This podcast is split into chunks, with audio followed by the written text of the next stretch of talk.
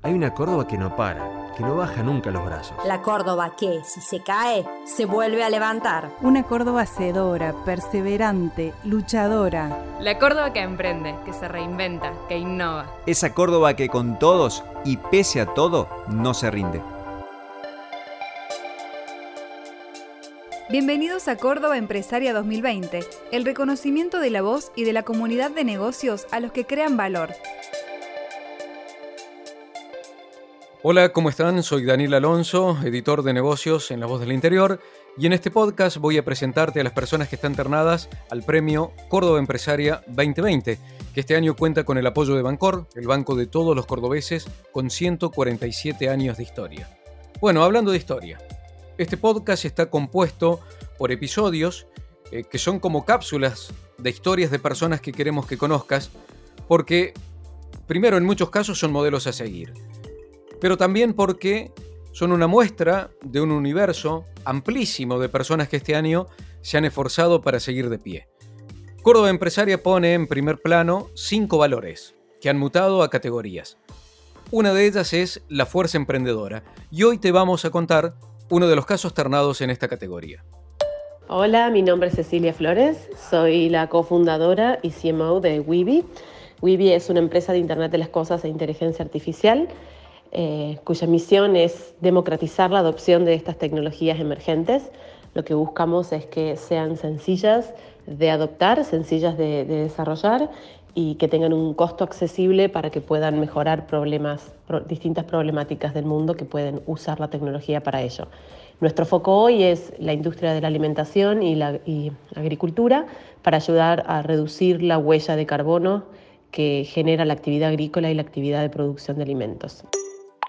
Weeby nació en 2013 de la mano de Luca Funes, un ingeniero electrónico cordobés que estudió y que se recibió en la UTN, que es pareja de Cecilia, Cecilia vino desde Salta a estudiar a Córdoba. Bueno, aquí Cecilia y Lucas gestaron buena parte de su presente, que fue formar una familia, gestar una startup desde cero y hacerla evolucionar. Córdoba ha tenido un lugar protagónico en el desarrollo de nuestra compañía y en, mi desarrollo individual. Por un lado, Lucas Funes, que es eh, el cofundador de la compañía, ha sido parte del ecosistema emprendedor tecnológico desde sus inicios, eh, un ecosistema que lo ha ido nutriendo y que es donde se han ido compartiendo herramientas y, permitiéndose unos a otros crecer, sobre todo en un momento donde no, era tan, no había acceso a tantas herramientas como hay hoy, ¿no? quizás. En, y en mi caso particular, eh, yo lo he vivido desde otro lugar, he podido ser testigo del crecimiento de varios otros emprendimientos en Córdoba, como Apex o Multivoice, eh, y haber visto en primera persona cómo es que se crea una compañía desde una idea hasta, hasta una empresa de, de 4.000 personas. Em, desde Córdoba con visión global. ¿no? Creo que esos aprendizajes han sido críticos para poder plasmarlos hoy en nuestra compañía y para plasmarlos hoy en, en el futuro de, de ¿no? Eh, toda esa mezcla de condimentos, empresas cordobesas con visión global, emprendedores que se animan, sumado a, ángeles inversores que han sido los primeros que nos apoyaron, eh, confiando en el equipo en un momento en el que el IoT no era tan conocido y las inversiones también de riesgo no eran tan, tan comunes. Eh, también los ángeles inversores de Córdoba que han decidido apostar para ayudarnos a avanzar con la compañía han sido claves para, para mm, ayudarnos a crecer. ¿no? Eh, creo que esa mezcla de condimentos es lo que hace a Córdoba muy particular y, lo que hace al ecosistema emprendedor muy dinámico y listo para poder crear empresas globales. Weeby tiene partida de nacimiento en Córdoba y mantiene aquí el motor principal de su equipo, pero dio un paso estratégico que la verdad no muchos se animan o no tienen la posibilidad de hacerlo, y que fue mudar su cerebro de negocios, o sea, Cecilia y Lucas, a Estados Unidos. Nosotros decidimos radicarnos en Estados Unidos para todo lo que es generación de negocios, porque principalmente cuando uno, en tecnología, cuando uno está en un segmento nuevo de mercados, como es el IoT, hoy ya es más conocido, pero hace 10 años atrás nadie entendía muy bien de qué se trataba, es muy difícil, es muy difícil encontrar un ecosistema que pueda ayudarte a avanzar a la velocidad del mercado global. ¿no? Cuando se está abriendo un mercado nuevo, en innovación necesitas estar en contacto con aquellas empresas y organizaciones que están llevando el, eh, liderazgo de las actividades que se van desarrollando en el, en el caso de nuestro el mundo del IoT. Eh, venir a Estados Unidos nos ayuda a acelerar ese desarrollo de negocios, nos ayuda a fallar más rápido, como se dice en el, en el mundo emprendedor, y también conseguir los partnerships necesarios para poder eh, crear estas tecnologías y acelerar nuestra salida al mercado.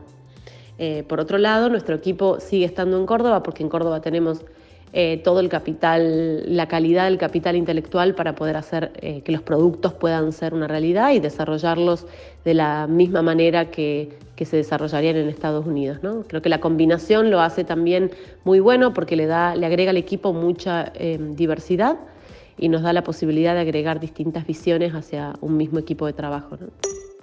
Este año Cecilia estuvo en boca de muchos porque se convirtió en la primera argentina en ganar el certamen Female Funders de los fondos de inversión de Microsoft, de Melinda Gates y de Mayfield, que apuntan a incentivar el liderazgo de las mujeres en la tecnología. De las mujeres en tecnología hoy tienen que ver con aspectos cuestiones de distintos aspectos. Por un lado, lo estructural, legislaciones que acompañen mejor a la mujer y den mejor el espacio para que puedan crecer eh, desde lo laboral, hasta también mucho, mucho de lo que tiene que ver con los sesgos inconscientes. ¿no? Hay, existen paradigmas hoy de cómo es una mujer, de cuáles son las áreas de función que una mujer puede cubrir. Eh, cuáles son las cosas para las que las mujeres somos buenas y las, las cosas para las que no somos buenas y esas ideas que están tan, eh, tan arraigadas en, en, nuestra forma de ver el mundo, eh, juegan en contra. Y no es solamente cómo los demás perciben o los hombres perciben a la mujer en tecnología, sino también cómo nosotros mismas nos percibimos. ¿no? A menudo pasa que no tenemos la agresividad necesaria para un, a un espacio tan, tan competitivo como el tecnológico o que dudamos de nuestra propia capacidad por el solo hecho de ser mujer. ¿no? Em, hay muchos estudios que respaldan esta idea de que las mujeres somos menos arriesgadas en el momento de tomar decisiones o de abordar temas que no conocemos, ¿no? Quizás eh, esas son, cosas que nos juegan en contra porque es un ámbito muy vertiginoso donde hay mucho, mucho cambio y se necesita tener esa, esa convicción y esa agresividad profesional para poder crecer. ¿no? Eh, y los pro, creo que por un lado, em, que cada vez se está entendiendo mejor el aporte que hace la mujer, la mirada de la mujer a los procesos y a las organizaciones. Creo que eso cada vez empieza a haber más líderes que lo entienden y lo incorporan.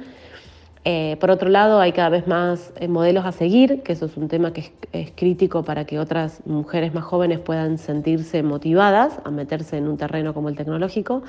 Em, y también la cantidad de de núcleos, de, redes que se van creando para ayudar unas con otras, que les permiten a las mujeres tener más herramientas y acercarse al mundo tecnológico con más facilidad. Me estaba acordando que eh, Cecilia suele contar que muchas veces, la gran mayoría, suele ser la única mujer en una sala en la que se habla de tecnología y que siempre tiene que validar su rol y el valor que ella tiene en la empresa. Bueno, hay allí una fuerte perseverancia, pero también hay una habilidad de adaptación, ¿sí? Un valor que ha sido, ya más a nivel general, esencial en la caja de herramientas para atravesar este 2020. 2020 nos ha dejado, sin lugar a duda, muchas lecciones a los emprendedores. Creo que principalmente eh, pudimos entender que lo único constante realmente es el cambio y, que es muy importante como emprendedores eh, ser flexibles y adaptar nuestras ideas, adaptar nuestros negocios a la realidad que se va viviendo en el mundo, ¿no? que solo si logramos adaptarnos vamos a poder lograr eh, crear compañías de valor global. Bueno, antes de cerrar este capítulo, queremos agradecer a la comunidad de Extendidos por acompañar el evento más importante de la comunidad empresaria de Córdoba y los invitamos a descargar de manera abierta y gratuita el libro Diseño de Futuros en la plataforma extendidos.com. Gracias por escuchar este capítulo. Seguimos para conocer otras historias y más protagonistas de la Córdoba Empresaria. Puedes encontrar todos los episodios de Córdoba Empresaria 2020 en Spotify, en www.lavoz.com.ar o en cualquier app de podcast que utilices.